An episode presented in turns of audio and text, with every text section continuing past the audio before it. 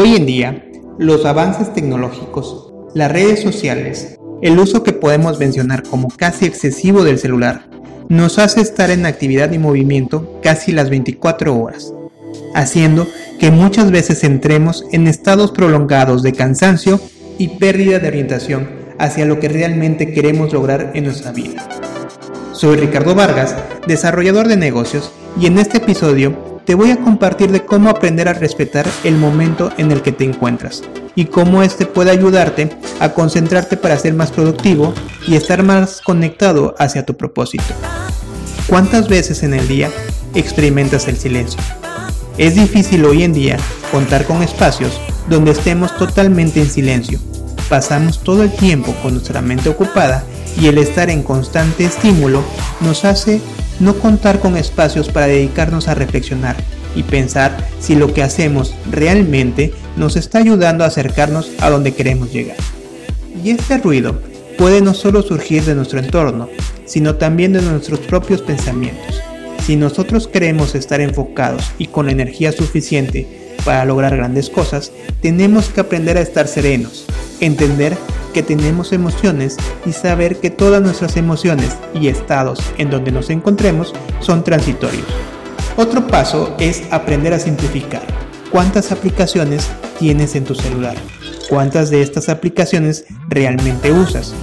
Cuando aprendemos a simplificar, ayudamos a nuestro cerebro a tomar mejores decisiones y centrar su energía en las decisiones importantes. Al hacer que nuestro cerebro esté pendiente de muchas notificaciones, de muchas decisiones triviales, desde qué me voy a poner día a día, hace que gaste energía y esta pérdida de energía provoca que no cuentes con la energía necesaria para hacer lo que realmente importa. ¿Sabes que la amabilidad y la gratitud pueden ayudarte a ser más productivos? La amabilidad y la gratitud, al expresarlas día con día, hará que nuestro cuerpo libere más dopamina, que es la sustancia de la felicidad, y al encontrarnos en un estado más positivo, podremos tener mayor energía para realizar nuestras actividades. Y por último, ser constantes y pacientes. Como ejemplo de lo que puede hacer la constancia y la paciencia, te quiero contar la historia del bambú japonés. Hay algo curioso que sucede con el bambú japonés y que no lo hace apto para impacientes. Siembras la semilla, la abonas y te ocupas de regarla constantemente.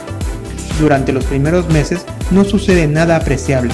En realidad, no pasa nada con la semilla los primeros 7 años, a tal punto que un cultivador inexperto estaría convencido de haber comprado semillas infértiles. Sin embargo, durante el séptimo año, en un periodo de solo 6 semanas, la planta de bambú crece más de 30 metros. ¿Tardó solo 6 semanas en crecer el bambú? No, la planta de bambú tardó 7 años y 6 semanas en desarrollarse. Durante los primeros años de aparente inactividad, la planta de bambú estaba generando un sistema complejo de raíces que le permitirían sostener el crecimiento que iba a tener después de estos 7 años.